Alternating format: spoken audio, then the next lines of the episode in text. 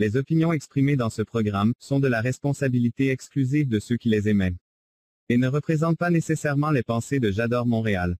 Las opiniones expresadas en este programa son responsabilidad exclusiva de quienes las expresan, y no representan necesariamente los pensamientos de Yador Montreal. The opinions expressed in this program are the exclusive responsibility of those who emit them and do not necessarily represent the thoughts of J'adore Montreal. Estamos muy preocupados por el infierno. El verdadero infierno lo hacemos aquí, estando juntos. Solo hay dos maneras de salvarse. Una es fácil, detenerse y de entrar por el infierno hasta convertirse en parte de él. La otra es más compleja y, y exige una atención permanente. Pararse a mirar dentro del infierno qué no lo es y hacer que perdure. Buenas noches. Esto es Hablando Aldo y Claro. Yo soy Aldo Méndez. Es jueves. Son las 10 de la noche por acá por Europa. Otra vez vuelvo a transmitir desde París porque uno se vuelve así, cosmopolita, viajero, y cuando tiene la posibilidad de subirse al avión y volar, pues vuela, porque siempre tuvo alas. Los seres humanos nacemos con alas y hay que aprovecharse de ellas. Esta ha sido una semana intensa, dura, movida, porque hemos hablado de Colombia, hemos hablado del asesinato la semana pasada de, un joven homosexual en España, y hay que hablar de Cuba. Porque estamos envueltos en ese juego que, que, un poeta maravilloso como, como Virgilio Piñera definiría la terrible circunstancia del agua por todos lados. Ha sido un tiempo largo, un tiempo de espera, ha sido un despertar extraño, porque los despertares en este tiempo son complejos.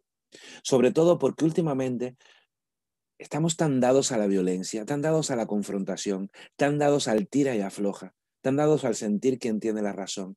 La razón la tiene quien la lucha y quien la defiende, quien la vive.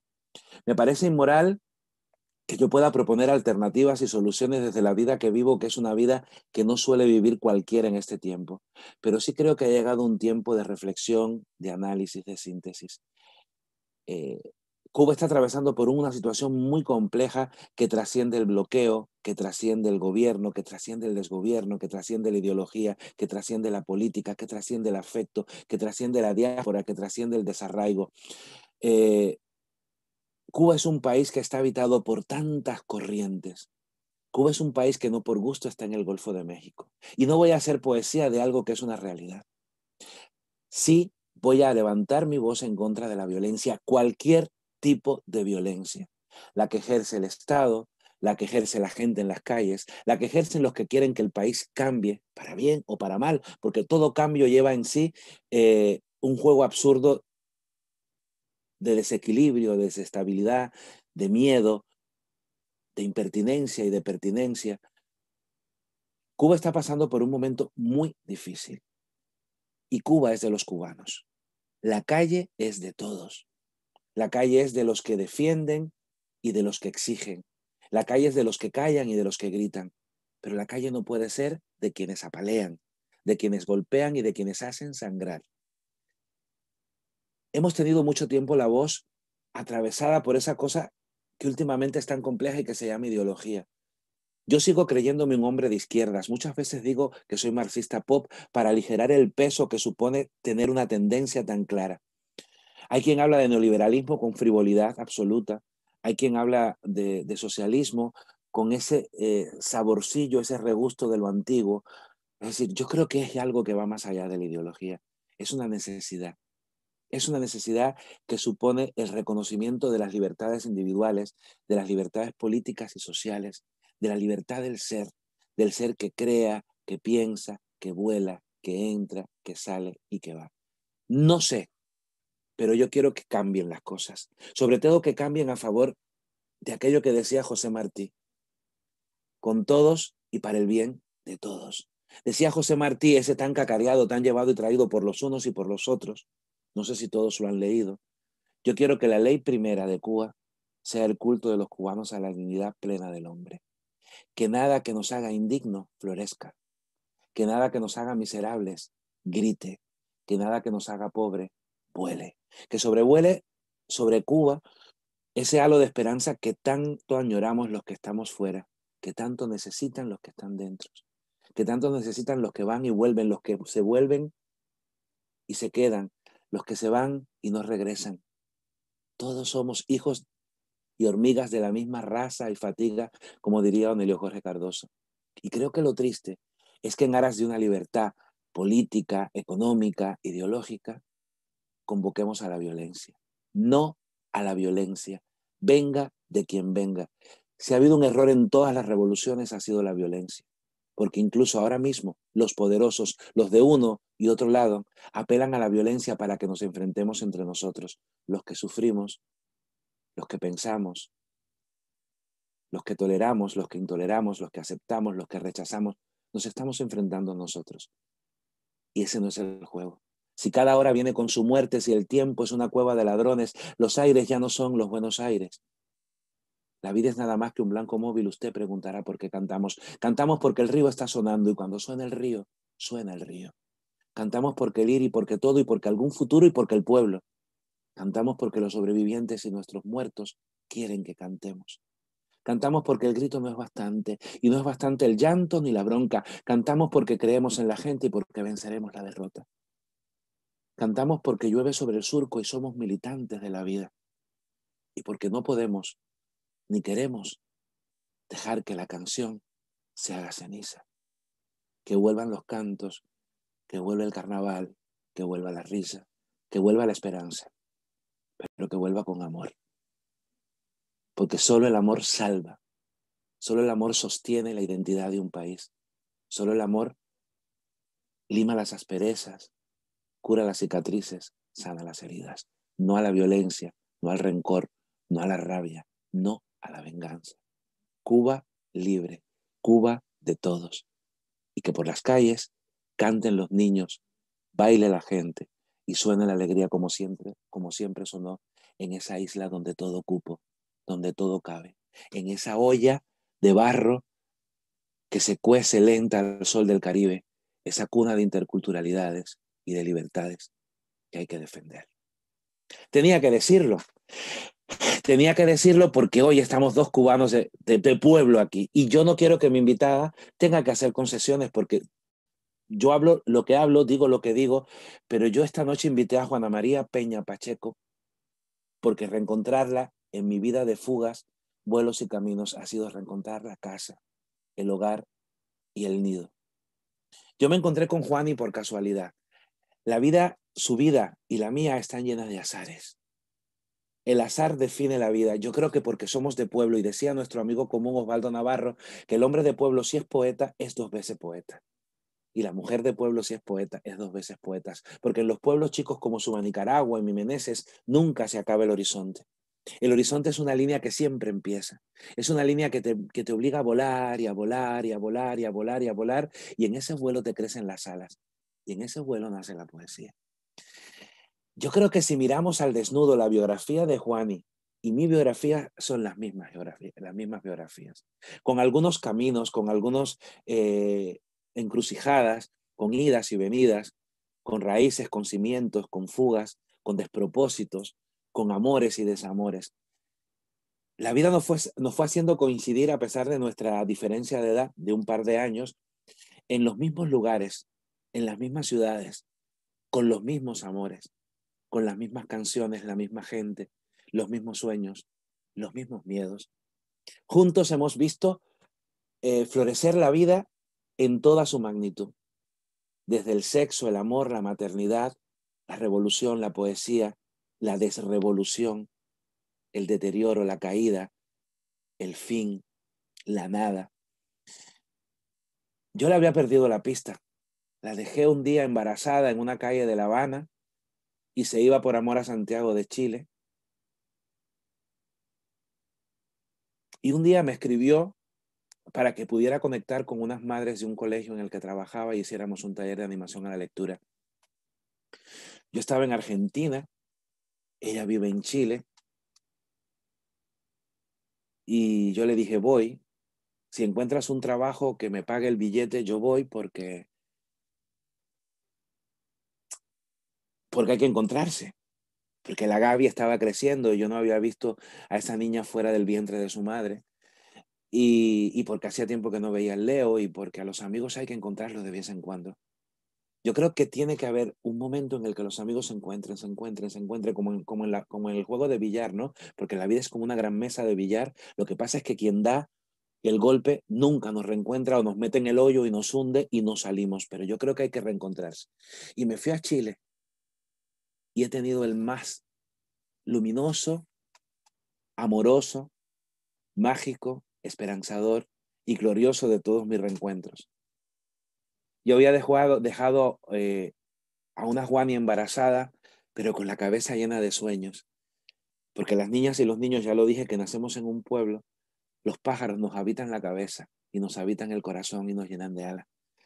Había dado, eh, había dejado a una chica con ese juego que propone la poesía un tanto errático de la vida, y me encontré una mujer tan amorosa, una mujer que había sido capaz de equilibrar lo mejor de cada casa, como dice Onelio Jorge Cardoso cuando habla de una de sus maestras en uno de sus cuentos que se llama Un olor a clavellina.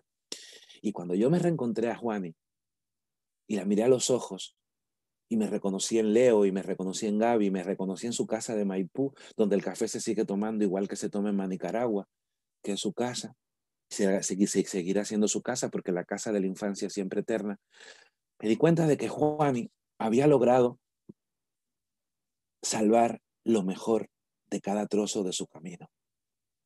Yo creo que Juani sigue soñando eh, ser poeta. Yo creo que Juani sigue soñando escribir el libro de su vida o plasmar el libro de su vida porque lo escribe día a día. Pero yo creo que Juani es de todos los amigos y las amigas que tengo, y que tengo mucho, la que mejor ha equilibrado y de manera más sosegada y luminosa el pasado, el presente, el futuro. Hablar con Juani es tener la convicción de que uno tiene un hogar que lo habita y lo define. Hablar con Juani es saber que vivimos un tiempo en el que la esperanza, a pesar de politizaciones, era tangible, era cercana. Hablar con Juani es reconocerse en la identidad del que busca, del que sueña, del que vibra, del que palpita. Hoy somos dos cubanos, ella en Chile, yo en París, yo errante, ella conscientemente anidada, pero vamos a hablar de eso, de la infancia, de los sueños y de lo que supone para una poeta ejercer la poesía siendo maestra siendo docente, en un tiempo en que los maestros, las maestras, las docentes, los docentes están de capa caída. ¿Cómo se puede defender la esperanza? ¿Cómo se puede defender la poesía? Haciendo escuelas. Ella es Juana María Peña Pacheco, diría Lázaro Rivadavia, tiene nombre de arroz y frijoles. Genuina, esto es Yador Montreal, www.jadore-mediomontreal.com barra en direct. Yo soy el pesado de todos los jueves, Aldo Méndez, y me notáis emocionado, atravesado y feliz porque hoy os voy a abrir la puerta de una de mis casas más amorosas del mundo. Bienvenidas, bienvenidos. Nos vamos a un corte. Gracias Javier por estar siempre a mano y volvemos enseguida con esa mujer que, como diría Elena Tamargo, que canta y sueña. Buenas noches, buenas tardes. Hablando alto y claro. Porque la vida es más vida si se nombra. Porque la vida que se cuenta pone alas a los sueños. Porque los sueños arropan esperanzas. Porque en la infancia nacen las mejores palabras para nombrar el mundo y sus caminos. Porque la vida se vive y se cuenta. Hablando Aldo y claro, todos los jueves, Chador Montreal.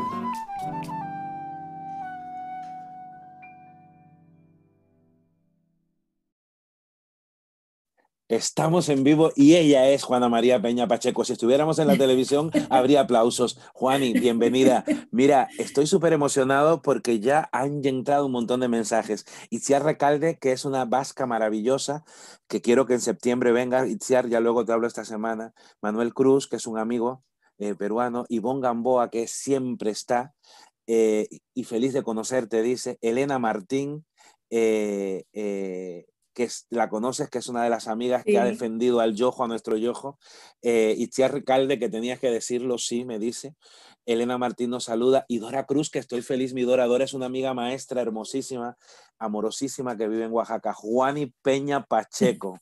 Yo me cruzo de piernas porque tengo mi nuevo set, que si puedes, mi set es la habitación de nuestro amigo el negro Rubén. Eh, eh, Juani, qué gusto tenerte. Yo, mira, estoy, muy, muy contenta en primer lugar de que me hayas invitado a compartir contigo. Nunca es suficiente el tiempo contigo. Entonces, eh, para mí es, un honor estar contigo, poder conversar, que se junten los otros amigos, poder hablar de quiénes somos, de lo que somos. Y, nada, pues estoy feliz y, y, muy nerviosa, como la primera vez que, que tuvimos una cita oculta. ¿Te acuerdas de nuestras citas, Juani? Sí, lo recuerdo. Sí. Bueno, pero un día habríamos que tendríamos que juntarnos un día para hablar de amores y desamores. Sí, y, sí. De guitarreos y de cantos.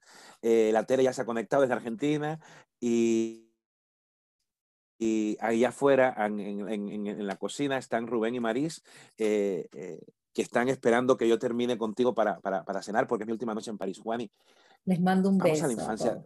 Un beso, un beso. Juani, vamos a la infancia. Tú naciste en Cienfuegos, hasta los siete años viviste en Manicaragua, no, en, en, Trinidad. en, Trinidad. perdón, y luego te fuiste a Manicaragua.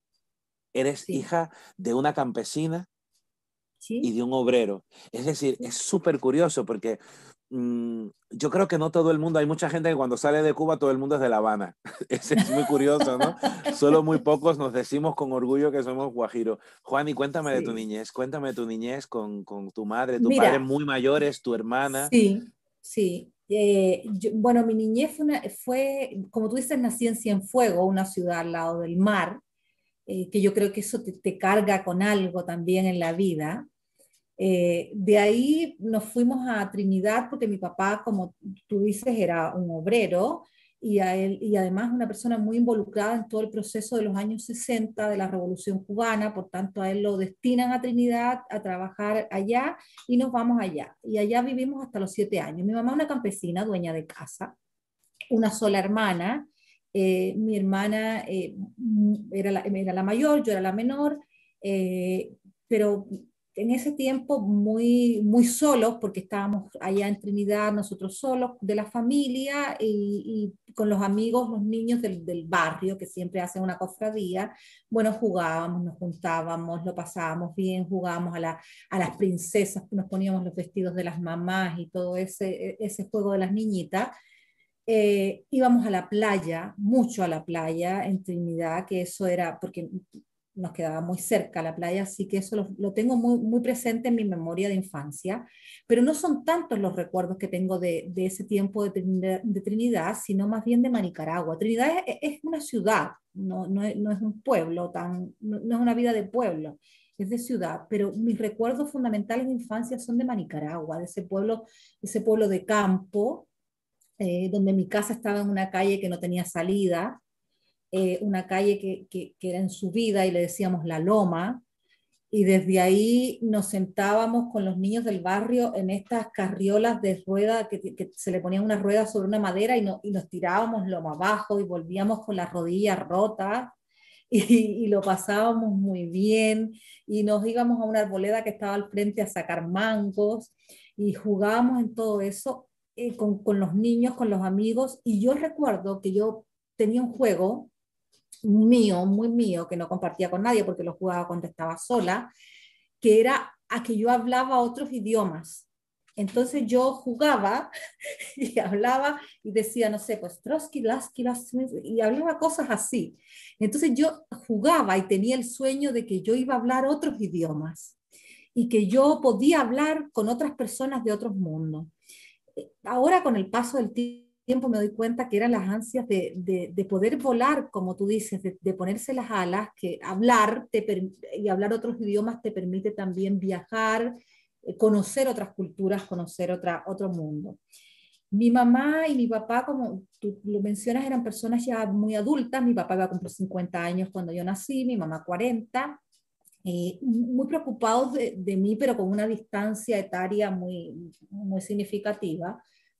A pesar de ello, eh, creo que, que, fueron unos padres maravillosos y que supieron eh, perfectamente darme la libertad que yo necesitaba para poder crecer, que fueron muy, muy, muy generosos conmigo, eh, nunca coartaron las posibilidades de que yo me fuera, de que yo saliera. Yo me fui a estudiar eh, a los 11 años a la vocacional a Santa Clara, una escuela eh, que era de alto rendimiento, donde ahí también estabas tú, porque en estas cosas de la vida confluimos en muchos lugares sin saberlo. Y nada, pues ahí empezó la primera separación de la familia, que para mí fue doloroso. Yo era una niña pequeña, me costaba, los domingos eh, pasábamos toda la semana allá, nos íbamos los domingos, los domingos para mí eran angustiosos, eran tristes, pero yo tenía, desde pequeña fui como muy, no, no, no conscientemente, no tenía claro que, que, tenía que ser así, pero yo sabía que para poder eh, hablar esos otros idiomas que yo quería hablar y conocer esa otra gente que yo quería conocer, tenía que salir de ahí, de Manicaragua porque ahí no iba a pasar. Y, tenía que, y, sabía que me iba a costar y que tenía que esforzarme. Y me costaba mucho cuando me iba de la casa los fines de semana, porque sabía que pasaba toda la semana en una beca que, que era complejo para una niña pequeña. Pero ahí estuve por seis años y ahí tuve amigos y amigas que hasta el día de hoy los tengo maravillosos y entre la niñez y la adolescencia fue, fue pasando mi tiempo en esa escuela aprendiendo mucho y, y, y, abriéndome el mundo al conocimiento, a tener una disciplina que me ha permitido también a lo largo del tiempo seguir estudiando, seguir avanzando en conocimiento. Mi infancia fue una infancia linda, feliz, rodeada de gente buena, de, de gente del campo, de, obreros, de, de, gente de pueblo, que la gente de pueblo eh, es muy generosa, eh, es muy cariñosa. Entonces yo tuve eh, la, suerte de tener, si no a lo mejor grande, grandes eventos culturales en mi niñez, pero sí mucho cariño, mucho amor, que me nutrió tremendamente. Y recuerdo una vez en el campo, campo, en la casa de, de una tía que tenía una barbacoa donde guardaban tabaco, y ahí eh, yo me encontré con, no sé de dónde habían salido, pero por primera vez en mi vida me encontré con libros que después yo, yo decía, ¿de dónde salieron estos libros? Me encontré con Doña Bárbara, me encontré con el rojo y el negro. Eh, entonces yo decía, ¿de dónde? Cuando pasó el tiempo, ¿por qué estos libros estaban ahí? ¿Por qué me los encontré ahí? Todo eso pasó en mi infancia en Manicaragua. Y después con el tiempo eh, se fueron dando otras cosas que me permitieron crecer. Pero mi infancia fue simple, eh, fue breve, mm, eh, no fue muy compleja, no fui una niña que tuvo grandes dolores ni que notara grandes carencias, simplemente vivía, corría, soñaba y era feliz una niña de pueblo. Juami, eh, mira, nos están escribiendo desde Oaxaca, las amigos de Seguimos Leyendo, Socorro y Angie, y, y, la madre que me secuestró de tu, de tu nido, que fue la Vero, la Verito en, en, Chile, que me llevó de Maipú a su casa, dice que, que, que, confirma lo que tú dices, pero no lo voy a decir, no por falta de modestia, sino porque, porque me he quedado con una imagen muy curiosa. Nunca te vi princesa y jugabas en Trinidad las princesas. Entonces es, es, muy bonito porque desde que te recuerdo en Moscú, vi ese punto de fragilidad, vi ese punto de dulzura, pero nunca te vi princesa. Y me encanta mm. que Manicaragua haya matado a la princesa. Me encanta que Manicaragua te haya puesto a jugar, a subir a los árboles, a caminar a las calles, porque yo creo que en el fondo esa es la Juani libre y rebelde que yo conocí. Esa rebeldía apacible, ¿no? Esa sensación como de mar en calma que tú dices, el mar está en calma, pero abajo algo cuece. Eh, la, lectura, cómo entra en ti, esa vocacional que dejó tantas cosas y dejó tantos amigos que todavía seguimos encontrándonos por ahí, ese tiempo mágico de crecer en compañía de los otros, de, mm, romper las barreras de la vida, sobre todo para nosotros pueblerinos, ¿no? Eh, Juan, ¿y había cine en tu pueblo? En mi pueblo había dos cines. Ajá. Había dos cines, el cine Escambray y el cine La Yaya. Así se llamaban los cines. Y yo recuerdo que la primera película que vi fue Tiburón. Entonces, que tendría siete u ocho años, ocho por ahí años tenía, así. sí. Y, y fui a verla, en, y- que fue la primera película que vi, y después iba a los matinés que daban el domingo en la mañana, a las nueve de la mañana daban una película en el cine. Entonces iba a ver esa película al cine eh, en mi pueblo. Muy, y era como, como que ahí nos juntábamos los niños en el matiné del domingo en el cine. Es que esas son las calles de las que yo hablo, las calles de Sí. los pueblos, las calles de las chivichanas, de las patinetas, de los ruidos, del- de, la puerta abierta, del entrar y merendar, el entrar y desayunar. Claro.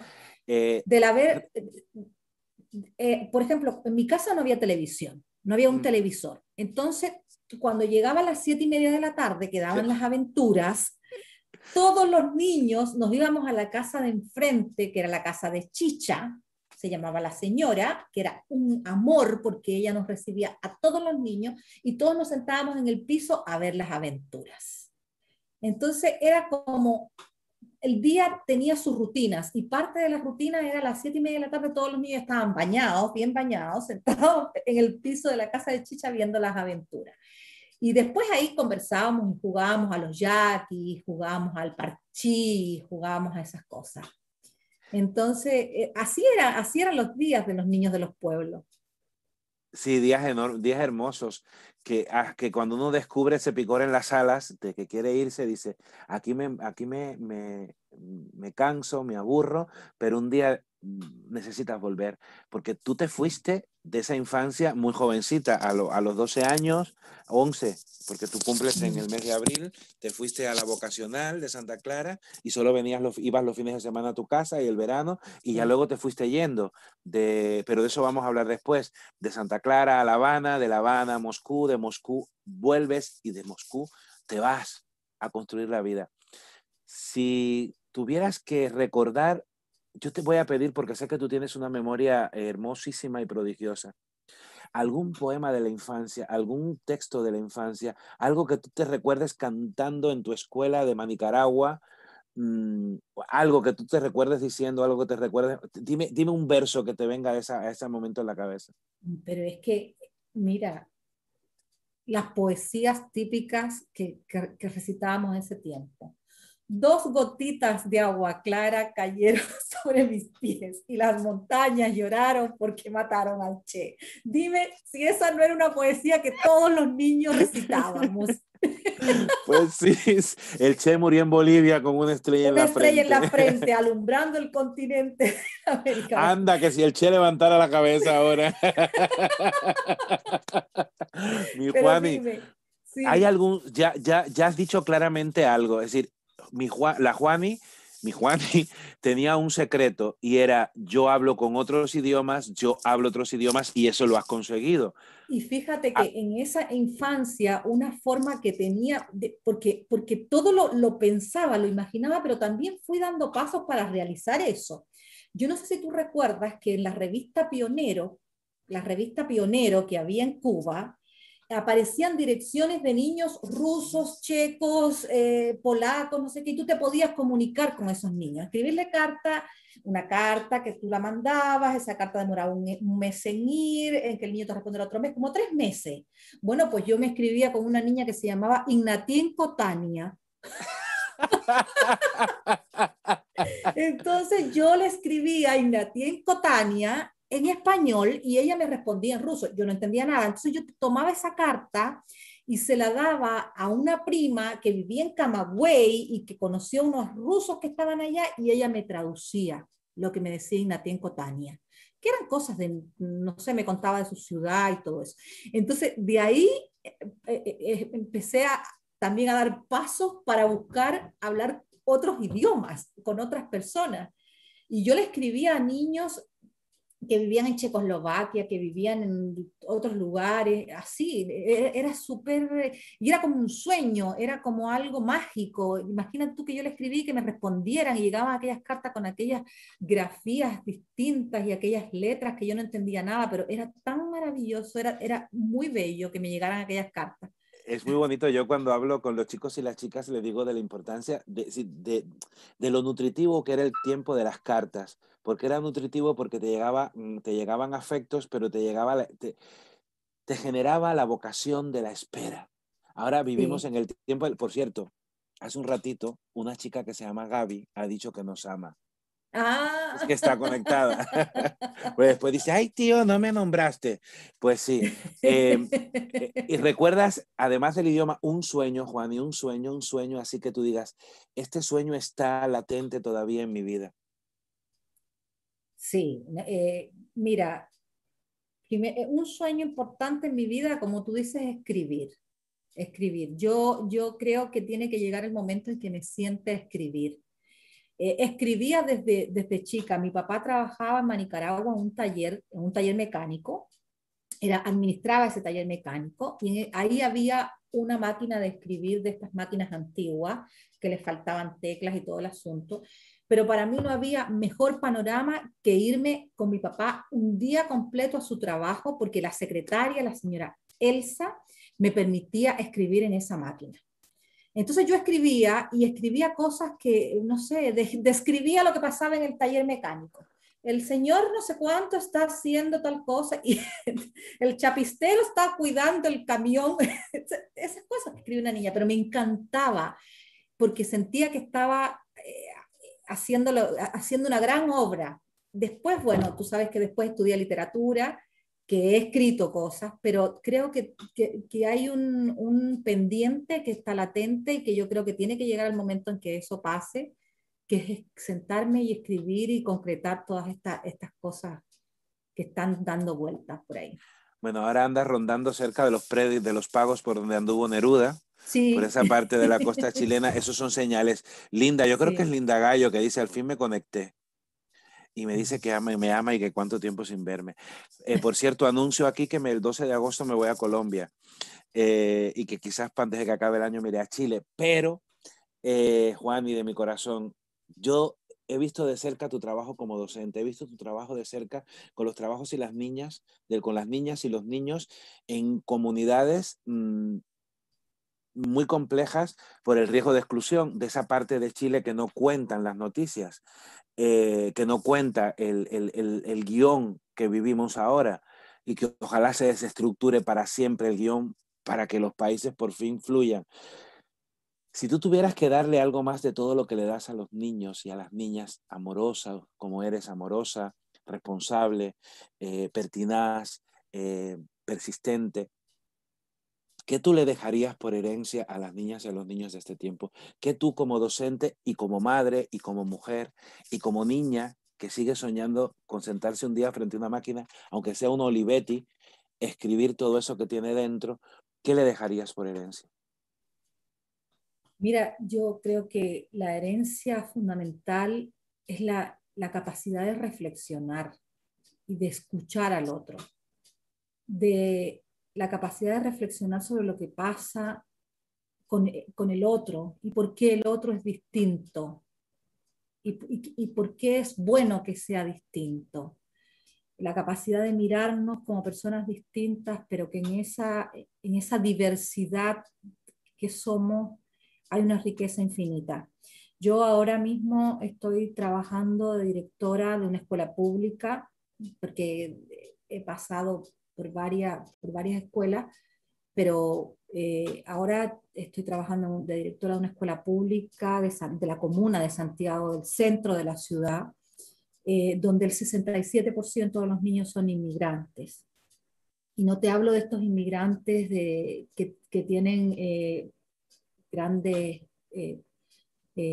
respaldos económicos, son los inmigrantes pobres, la gente que emigra de sus países buscando eh, mejores condiciones económicas, eh, pero que no tienen una que no han encontrado que no han podido eh, tener una condición económica que les permita estar confortablemente, pero yo soy una convencida de que si todas las personas que, que, confluimos en ese lugar, en esa escuela, esos niños que están ahí, son capaces de mirarse, de respetar al otro, al otro y, de reflexionar sobre lo que pasa en, su realidad eh, y son capaces de mirar críticamente la realidad con el propósito de, cambiarla, pero cambiarla desde, desde el amor, desde, desde la generosidad, desde la alegría, yo creo que el mundo va a ser mucho mejor.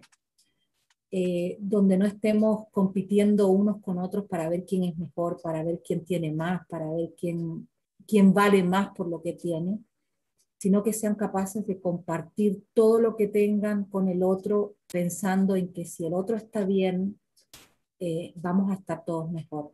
Yo creo que reflexionar desde ahí, reflexionar desde el amor, es, es lo, que, lo que yo quisiera dejar a las personas entender que cuando me enfrasco en una pelea con otro y no estoy haciendo más que dañar, que, que hay siempre un propósito mayor, que es el bien común, que es el bien de todos, y que las peleas pequeñas y las peleas de donde, donde prima el ego o donde prima el orgullo o donde está el capricho o donde está la tosudez, no llevan más que a dañar, a dañarnos a todos. Que no se pierde porque uno diga, no, tienes razón, yo, yo tengo que modificar mi pensamiento porque tú tienes la razón. Eso no es perder, es ganar y ganar muchísimo. Entonces, desde ahí, desde, desde la flexibilidad, desde una mirada cariñosa, amorosa de las otras personas, desde, desde, desde, el corazón, podemos reflexionar y podemos modificar la conducta. E, eso, eso yo creo que desde ahí tendríamos que educar, tendríamos que tratarnos, relacionarnos así. Amor y reflexión, en dos palabras.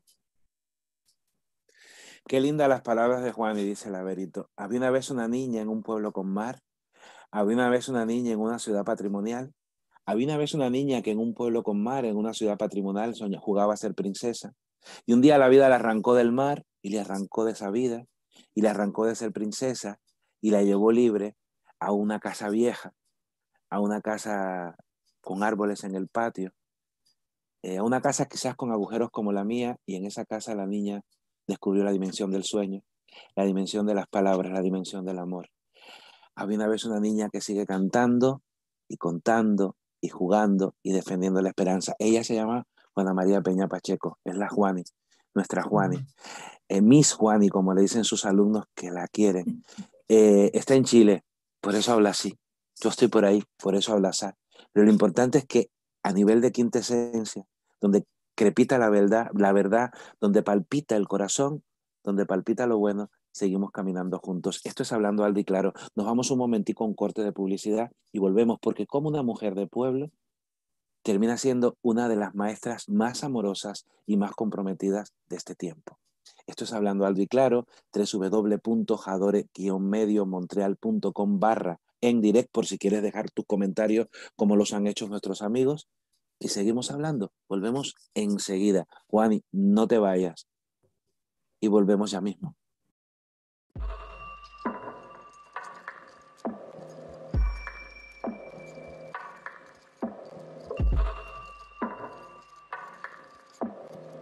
La Universidad de la Comunicación te invita a la inauguración de la exposición fotográfica Egipto Contemporáneo, lo que no se ve. No te pierdas la cobertura especial de este magno evento que Yador Montreal trae hasta ti este jueves 15 de julio a las 20.30 Ciudad de México, 21.30 Montreal, Canadá, a través de Yador Montreal en directo, con la conducción de Elizabeth Llanos. Te esperamos.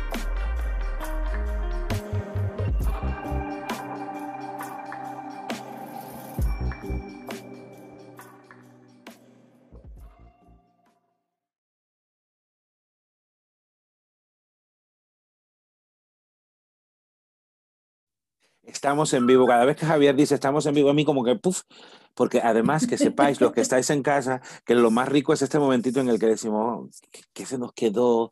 ¿Qué he dicho? ¿Qué no he dicho? Juani, Manicaragua, Santa Clara, La Habana, al Instituto Superior eh, a estudiar lenguas, lenguas extranjeras. Espérate que he escrito algo. Qué bonito diálogo y qué bellas personas. Saludos de Ciudad Real, dice Jorge. ¿Cuál de los Jorges es? Jorgito, ¿te acuerdas que la Gaby se iba a llamar Jorgito o Mirella? o Mirecha. o Mirecha. Entonces, Juani, eh, yo te pregunto, ¿por qué literatura? Ya está dicho. Porque es ruso, porque era el tiempo, ¿no? Y yo creo que lo que nadie va a entender nunca es que aquella cosa que llegó a nosotros que se llamó Moscú, sobre todo a un grupo de nosotros, no sé si a todos, para todos supuso lo mismo, pero fue como un juego de libertades, como una reinvención de las identidades, con una asimilación de la otredad. Y sobre todo, yo recuerdo, y si una cosa tengo que defender siempre, que fue, siempre fuiste la más abierta, tolerante de todos y de todas. Yo te recuerdo a ti así. Juan, ¿y qué supuso Moscú para una niña de Manicaragua? ¿Qué supuso estudiar literatura en Moscú? Davai pagavarim nimnoshka. Mira, eh, Moscú fue, eh, a ver, primero yo tengo que decirte que yo en el año 87 viajé a Ucrania. Ucrania. Estuve un año en Ucrania y después volví a Cuba. Eh, volví a Cuba y de repente viene esta, esta beca en Moscú y me dicen, oh, la tomas y te vas ahora. Yo estaba a punto de titularme y, o si no, la, no puedes irte. Así que, bueno, dije, después termino la carrera porque me, ya estábamos en temas de tesis, así como que congelé, me fui a Moscú. Llegué a Moscú y Moscú, no solo por, por ella, sino por la gente que estaba en Moscú. Yo llegué y me fui a vivir con Joel. Entonces, eh, lo primero que pasó fue que cuando Joel le dijo al decano de la facultad que quería vivir conmigo, que queríamos compartir eh, pieza, porque era una, pieza lo que teníamos, el decano pensó que éramos una pareja y le dijo, eh, cuando se peleen no me pida que se cambie de pieza.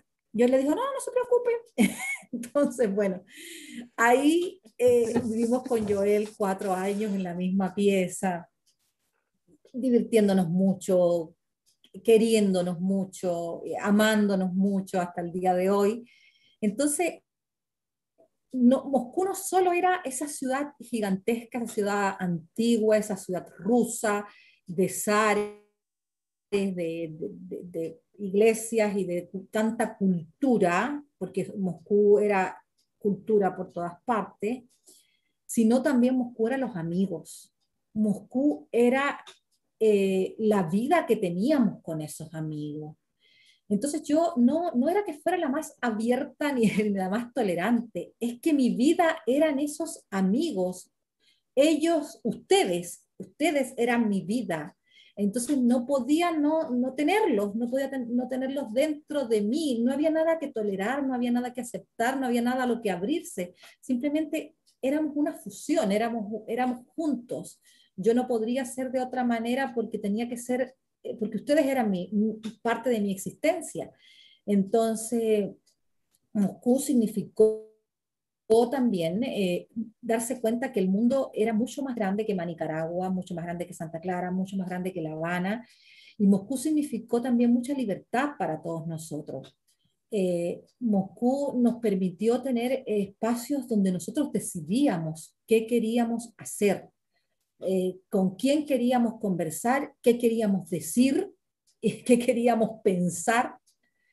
Eh, y Moscú fue liberador, Moscú fue, además a nosotros nos tocó también, acuérdate, la época de la caída del socialismo, nosotros estábamos en Moscú, el cambio, la ruptura, un momento histórico donde también uno empezó a, replantearse ciertas, ciertas cosas y ciertos patrones y ciertas formas de vida que, que habían y empezó a tener una mirada eh, un poco más, más crítica de lo que hasta ese momento habíamos vivido, que nosotros vivíamos, jugábamos a vivir, eh, no importaba, eh, el Leo, el Leo, mi marido, para los que están acá, se ríe porque él dice que llegó a mi casa y en mi casa Joel y yo no teníamos ni siquiera una olla, llevábamos cuatro años viviendo en Moscú, pero nosotros no cocinábamos, nosotros eh, comíamos cualquier cosa, eh, íbamos donde los amigos y, alguien nos daba algo de comer. Eso no era, Moscú era un juego, era jugar a vivir, pero jugar a vivir eh,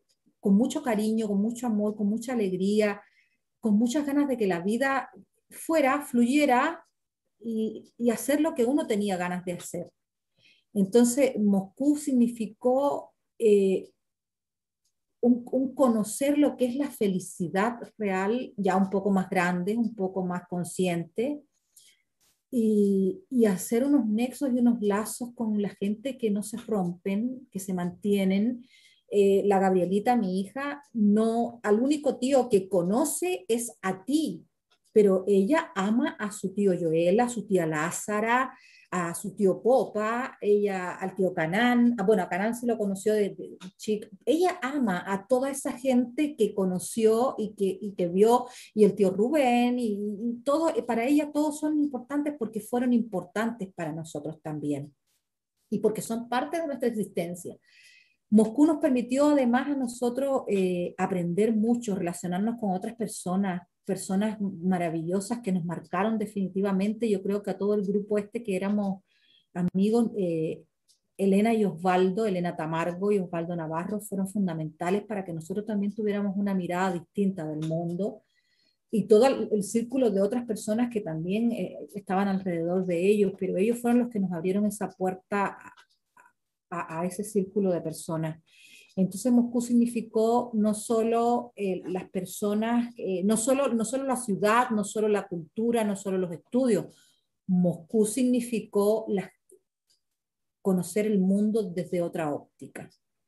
Y, y significó la gente que hasta el día de hoy tenemos en el alma. Y, significó conocer a mi marido. Sí. También. escuchaba y mira, Rubén ha entrado a la habitación a traerme una copita de vino para brindar por lo que estamos diciendo. Qué lindo, Rubén. Mira, Juan, y te escucho y tienes que escribir todo eso. Yo no me atrevería, yo me atrevería a contarlo, pero yo creo que fue el tiempo del amor. Sí. El tiempo de la esperanza. Yo creo que al socialismo se le caían muros, pero a nosotros se nos cayeron vendas, se nos cayeron muros, se nos cayeron los palos del sombrajo, se nos cayeron dudas, se nos cayó, se nos cayó todo. Y yo creo que empezamos a volar desde ese tiempo. Ahora que te escuchaba decirlo desde otra voz, ahora que te escucho dibujarlo, es decir, Gaby no nos quiere por lo que significamos para ella, Gaby nos quiere por lo que significamos para ti por, ese amor que se transmite a fuerza de anécdotas, a fuerza de, la que, de, lo, de, lo, que ya no se tiene, a fuerza de detenerse a contar la vida que vivimos, cómo la vivimos, cómo la recordamos, incluso cómo la reinventamos para que sea bonito.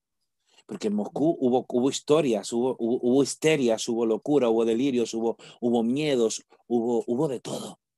Pero hubo también ese, ese amor que prevalecía por encima de todas las cosas. Y en medio de todo ese caos, nosotros nos volvemos a Cuba, tú te quedas con Joel, tú te enamoras del Leo, el Leo aparece en tu vida, el Leo ideológicamente combativo, el Leo ideológicamente muy posicionado, víctima de tantísimas cosas de las que no vamos a hablar porque, porque, porque no es el tiempo. Te, vienes te, va, te vuelves a Cuba con la idea de permanecer, pero Cuba en ese momento era un lugar inhóspito, un lugar eh, en el que de pronto y en ese lugar inhóspito el amor te preña y te vas a punto de parir con una barriga eh, que se reventaba y una mano adelante y otra atrás a un país complejo y que ahora está definiendo hasta el soniquete de tu acento y que ha eh, pulido lo más hermoso de tu identidad que se llama Chile. Juani, Chile, y de pronto esa niña que jugó a ser princesa, esa niña que un día hablaba lenguas, esa niña que tenía dos, cines en su pueblo chico, esa niña de la casa vieja, esa niña que soñaba viajar, de pronto esa niña descubre el magisterio. ¿Qué supuso para ti descubrir el magisterio? Uf, mira, eh, yo, yo llegué a Chile eh, muy, todavía con, con mucha con muchos sueños y, ganas de hacer pendiente. Mi mamá, como yo te conté, era, había sido una, campesina, pero mi mamá sabía leer y escribir y ella eh, tenía una escuela al lado, al lado de, cerca de su casa en el campo, donde ella además era conserje de esa escuela, te estoy hablando en los años cincuenta y tanto.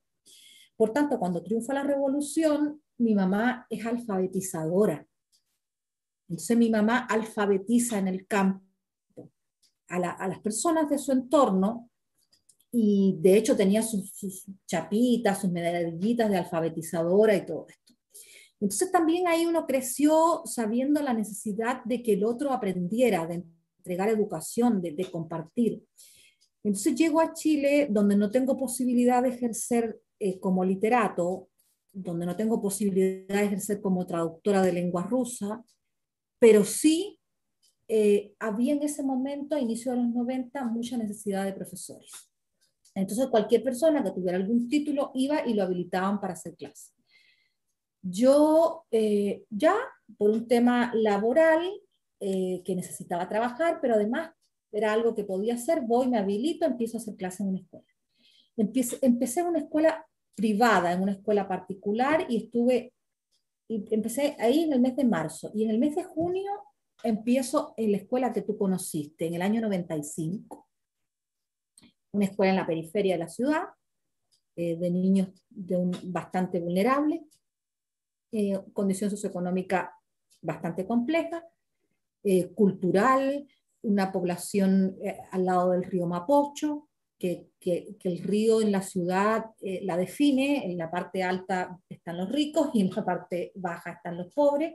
La, la parte baja del río Mapocho, ahí al lado estaba mi escuela. Y empecé a, empecé a hacer clase y empecé a disfrutar y empecé a, a entender que tenía mucho que enseñar a esos niños que estaban ahí, mucho que compartir con ellos, eh, que había necesidad de imprimirle las ganas de romper el círculo en el que ellos vivían, que había necesidad de que ellos entendieran que la sociedad en la que ellos estaban viviendo tenía interés en que ellos no aprendieran, porque es más fácil así generar mano de obra. Eso nadie se los decía. Entonces yo me atreví a decírselos y, a exigirles que tenían que ser buenos y exigirles que tenían que aprender y que ellos podían ser los mejores. Y yo tengo una alumna a la que quiero mucho, que es fonoaudióloga en este momento, y ella dice que ella no se olvida eh, cuando yo les dije una vez, ustedes tienen que ser los mejores en lo que les toque. Si un día les toca barrer el piso, tienen que ser los que mejores barran, pero ahora tienen que estudiar y tienen que ser los mejores. Y en ella dice que desde ahí ella siempre dice, yo tengo que ser la mejor, tengo que ser la mejor, y bueno, y muchos de ellos rompen el círculo también a raíz de la motivación y de contarle. Yo siempre les contaba, mi mamá era una campesina, mi papá era un obrero, yo era una niña pobre, yo estudié, hay que estudiar, hay que estudiar. Entonces, imprimir ese deseo de superarse y ver eh, también las ganas de los niños de no repetir este círculo de pobreza en el que ellos han crecido y que además un sistema que así lo, lo, conduce hacia allá y facilita eh, el empobrecimiento a raíz de, cuando te, te, abren todos estos moles y todas estas tiendas y todo este consumismo. Entonces, eres por lo que tienes y, vales por lo, por lo que tienes, no por, no por quien tú eres realmente o por tus convicciones o conocimientos. Entonces, siempre decirle a los niños, por ejemplo, eh, mira, todo lo que tienes se te puede acabar en un momento, se te puede quemar la casa y te quedas sin nada. Se te quema la casa, se te rompe el auto, te quedas sin nada. Pero lo que tengas aquí adentro va a estar contigo toda la vida y eso no te lo van a poder sacar nunca en ninguna parte. Entonces, échate muchas cosas aquí adentro para que esas te acompañen toda la vida. Y bueno, para mí fue eh, muy, muy, muy, muy lindo poder eh, devolver la mano a la vida, devolver la mano eh, al universo. Al... Yo era una niña del campo, hija de un obrero y una campesina, de un pueblo, de provincia, de, y yo pude estudiar, pude salir al mundo, conocer, vivir, entender las cosas y entonces yo me siento en la obligación moral conmigo de devolver esto, de entregar la posibilidad de que otros puedan también. Y qué mejor que a los niños, y qué mejor que a niños que están necesitados y carenciados. Y bueno, ahí, eh, además, estudié pedagogía general básica acá en Chile, cinco años. Eh, volví a estudiar, después eh, estudié una licenciatura, una, eh, la licenciatura en educación, una mención en lenguaje y comunicación, después estudié psicopedagogía y, lenguaje, otra mención más, después hice un magíster en dirección educacional y liderazgo de centros educativos, y ahora estoy muy entusiasmada porque voy a hacer otro máster en, en, educación emocional y neurociencias aplicadas, que yo creo que, que, es muy, muy necesario en este tiempo, y todo con el único afán de ponerlo al servicio de los niños, de, de los niños que necesitan. Eh, en ese tiempo, bueno, trabajé por 12 años, fui directora de esa escuela, eh, no solo me preocupé de las clases y de, desarrollar el pensamiento crítico al interior del aula, sino de hacer eh, que, que, las personas fueran más humanas, que, que los niños entendieran que, que, la vida se trata de eso, de querer a otros, de amar a otros, que, que la vida no, no, puede ser vivida en, en solitario teniendo muchas cosas, que la vida es vivirla para compartir con otros que cuando compartes con otros, que cuando le das a otros, eres mucho más feliz que cuando, cuando lo tienes todo para ti. Entonces yo no tengo grande, eh, no, no, tengo dinero para repartir, no tengo, no tengo riquezas, lo que tengo es lo que he aprendido de la vida, lo que he podido estudiar, lo que he podido analizar, lo que he podido vivir, lo que he aprendido de mis amigos, que son personas maravillosas, y eso lo comparto. Y por eso cuando viniste a Chile te dije, necesito que vayas a mi escuela y le cuentes a los niños, porque creo que es un regalo maravilloso. Y por eso te estoy esperando, que vengas para que le cuentes a los, a los otros niños de la otra escuela en la que estoy ahora, porque ahora trabajo en la educación pública.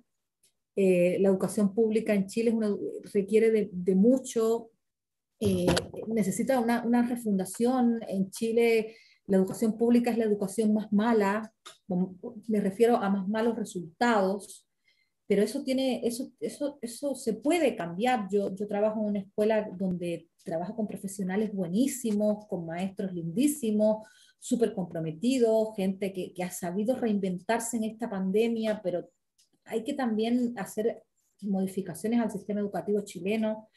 Aquí hay que, que, que entender que la profesión del docente es muy importante y no es la última.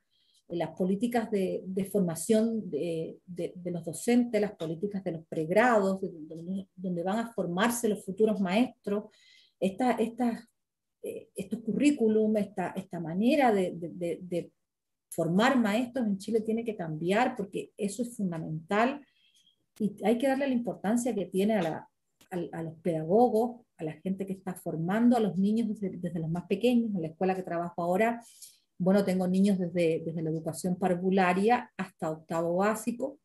No es una escuela muy grande, son 400 estudiantes nada más, porque es una escuela pública, como te decía, que tiene esa sola capacidad. La mayor cantidad de los niños son niños inmigrantes, pero es fascinante trabajar con ellos, es lo más hermoso que te puedas imaginar en este periodo de pandemia ha sido un desafío tremendo. Hemos tenido que buscar recursos, buscar, mira, no te digo todo, comida, eh, computadores, eh, ropa, lo que haga falta, moverse para, para poderles ofrecer algo mejor. Y no te puedes imaginar la alegría enorme que es cuando los vemos en, la pantalla. El otro día en la escuela logramos rescatar unas tablets y pudimos entregarle una tablet y un papá nos mandó el video de cuando se la entregó al niño y ver que el niño decía, no, mentira, no es verdad, esto no, eh, eh, la alegría y el niño diciéndote gracias, o sea, es, es, algo tan tremendo que de verdad yo creo que voy a seguir trabajando con los niños, a lo mejor no directamente en las escuelas, no sé, pero por la educación yo creo que sí, yo creo que sí. Juan, y yo me quedo eh, hipnotizado escuchándote. Y, bueno, ya sabéis por qué Juan está esta noche conmigo. No solo porque la quiero, sino porque Juan y quiere. Yo creo que al final eh, has dado una lección de pedagogía gloriosa Yo creo que ha reivindicado, eh, por cierto, uno de, los, de las personas que nos está escuchando, que es el Jorge, que no reconocí, es filósofo, amigo, eh, eh, joven, un chico joven, pero con la cabeza muy bien amueblada, como todos los filósofos. y, y, yo te escucho, has dado una lección tan hermosa de pedagogía, pero de pedagogía humanista, que es la que necesita este tiempo. Sobre todo maestras, maestros, docentes, personas que nos escuchen. Trabajar con niños supone posicionarse en el niño que fuisteis, en el niño que somos, en el niño que habitó, en la niña que habita. Juani comparte lo que comparte. Juani no, no regala lo que le sobra. Juani comparte lo que tiene. Y lo que tiene en su, en su interior es esa niña que una vez jugó a las princesas, que la vida le arrancó de las calles empedradas donde la princesa iba y venía con sus vestidos largos y le arrancó el vestido y le convirtió el vestido en alas. Yo he tenido la suerte de, estar en los espacios donde Juani campea por su respeto, pero campea por el respeto no del autoritarismo, sino de la autoridad, de la autoridad que sustenta la emotividad, que sustenta el afecto, que sustenta el compromiso. Juani, se nos está yendo de madres esta charla. Tenemos que cambiar. Ahora viene el último momento, pero a que vale la pena conocer a personas como estas que dentro del infierno se detienen a mirar que no es infierno y hacen que perdure. Gracias por tantas lecciones, sobre todo de amor, de tolerancia y de humanidad. Juani, volvemos enseguida. Esto es Hablando al Claro. Yo hoy no he dicho ni que se conecten ni que no se conecten porque estoy embobado y para colmo, brindo por las personas que sueñan y que siguen caminando el camino de los sueños, que es el gran camino de la libertad. Esto es Hablando al Claro. Ella es Juani Peña y nos vemos enseguida. ¿Quieres ser parte de una comunidad verdaderamente valiosa? IADOR Montreal se interesa por la comunidad y te da múltiples beneficios reales, útiles y que impactarán en tu vida para siempre. Talleres, conocimientos y herramientas para tu crecimiento personal. Y si eres emprendedor, este es el espacio que necesitas. Sé parte de esta comunidad totalmente gratis. Y estamos en vivo. Yo le decía a Juani que qué tal, yo estoy feliz. Feliz de que el mundo conozca, gracias a Ador Montreal, gracias a Hablando Aldo y Claro, los amigos que tengo. Porque digo que, y reafirmo lo que decía Teresita Fernández, el amor más verdadero es la amistad. Juani, ahora te toca preguntarme. ¿Qué me preguntas? Bueno, tengo muchas preguntas. no. Mira, Aldo, en realidad quiero hacerte dos preguntas que, que a veces hemos conversado algo sobre ello, pero, pero quiero que, que lo podamos conversar con más personas. En, en, este, en este camino, en este viaje que has, que has hecho en los últimos años, eh, donde yo te he escuchado muchas veces decir no sé hasta cuándo o no sé en qué minuto va a parar, ¿qué es lo, lo que más te ha llenado y te ha motivado a seguir, a seguir y no parar, porque tú me dices, creo que ya voy a, quedarme en el nido y yo lo pongo en duda, porque sé, sé cuán feliz te hace viajar, eh, pero no por viajar, sino por, por todo lo que te nutre este trayecto. ¿Qué es lo que hace que no pares? ¿Qué es lo que hace que no digas, me quedo en España, me quedo en mi casa y desde aquí hago las cosas? Esa es una pregunta. Juani, mm, yo creo que está tan lleno de miradas el mundo, está tan lleno de miradas hermosas y de miradas luminosas, está tan lleno de, mira quién se acaba de conectar, Denise, la sobrina de nuestro Yojo. Está en Moscú ah. ahora mismo. Y, eh, y Lázara Rivadavia y Inés, que qué gustazo escucharlo. Inés es una amiga maestra también que tienes que conocer porque es de las nuestras. Acaba de subir un mensaje de Lázara. Juani, yo creo que Lázara dice algo así como que es rico verlos, vernos juntos. Eh, Juani. Tenemos que juntarnos. Sí, yo creo que, que lo bonito son las miradas, son los reencuentros. Es descubrir que tengo, que mi abuela me decía, eres un hombre privilegiado.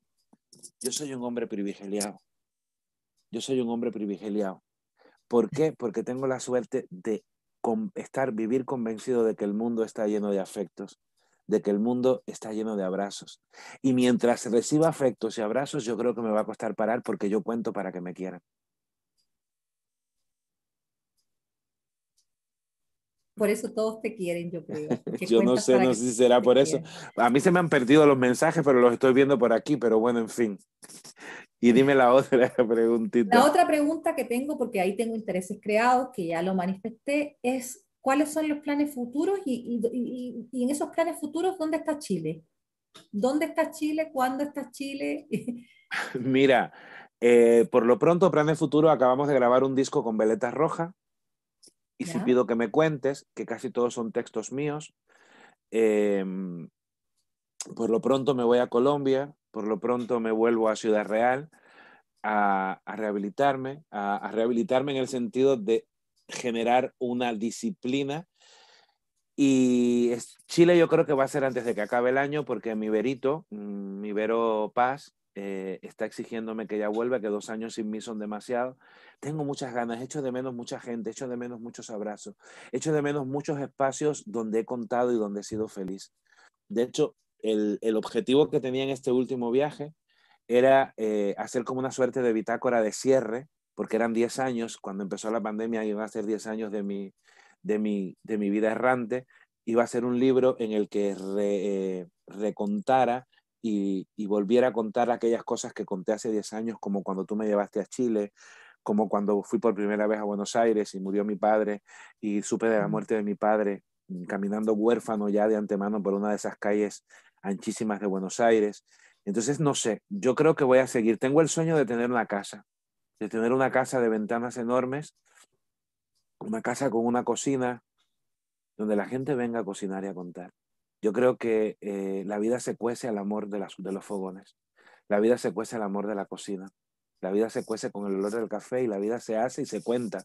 Se cuenta sobre todo para que sea más bonita, para que sea más liberadora. Entonces, no sé, planes inmediatos, seguir viviendo en paz, la paz que descubrí gracias al regalo que me hizo Joel, que me regaló su nido de silencio y luz en Madrid durante unos meses. Y sobre todo, asumir algo que tengo ya muy claro, muy claro. Soy un ser improductivo.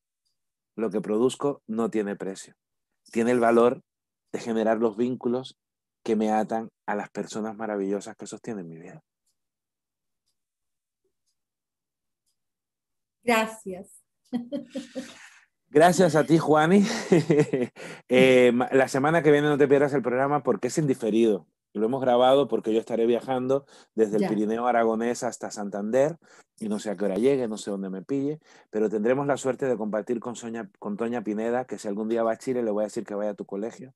Una mujer de luz, con alas, una mujer que tiene la mejor de todas las risas, la más bella de todas las sonrisas, como tú tienes la más limpia de todas las almas. Gracias por ser la amiga que me enseñó lo que es la tolerancia. Gracias por ser la amiga que recuperó el hogar cuando parecía que todo estaba perdido.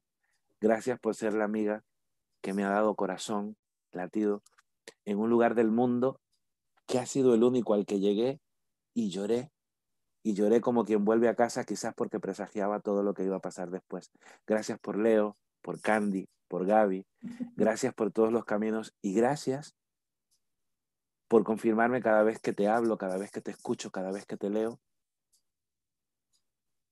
que el infierno este que vivimos solo se puede salvar si nos, si nos detenemos a mirar que no es infierno y hacemos que perdure. Gracias por hacer perdurar la esperanza, Juan. Y disfruta de ese balcón y de ese mar. Muchas gracias a ti, Aldo. Te amo profundamente. Y gracias por estar en mi vida. Gracias a todos los amigos que, que son parte de nuestra vida también. Gracias por invitarme, lo pasé muy lindo y te amo profundamente. Yo también. Ahora mira al mar, mira hacia, hacia, hacia el Pacífico, sonríele al Pacífico y, y dile al Pacífico que te devuelva las alas, pajarillo de pueblo, para que puedas volar al sitio donde la literatura espera, para que nos cuentes todo el amor que te alumbra y te nutre. Muchas gracias, buenas noches, buenas tardes. Esto es Hablando y Claro. Ella es Juana María Peña Pacheco, está en Chile, es cubana, de Manicaragua, es una mujer que sabe la dimensión de la vida y la dimensión del sueño. La semana que viene nos vemos a las 10 de la noche hablando Aldo y Claro, Vallador Montreal, y esta vez, esa vez, será con Toña Pineda. una mujer tan luminosa como los más luminosos arcoíris, tan colorida como los más hermosos atardeceres, tan mía como Juani y como cada una de las personas que se ha prestado al juego de hablar alto y claro. Hasta otra vez. Muchas gracias, Javier. Muchas gracias, Yador Montreal. Un abrazo y salud. Salud.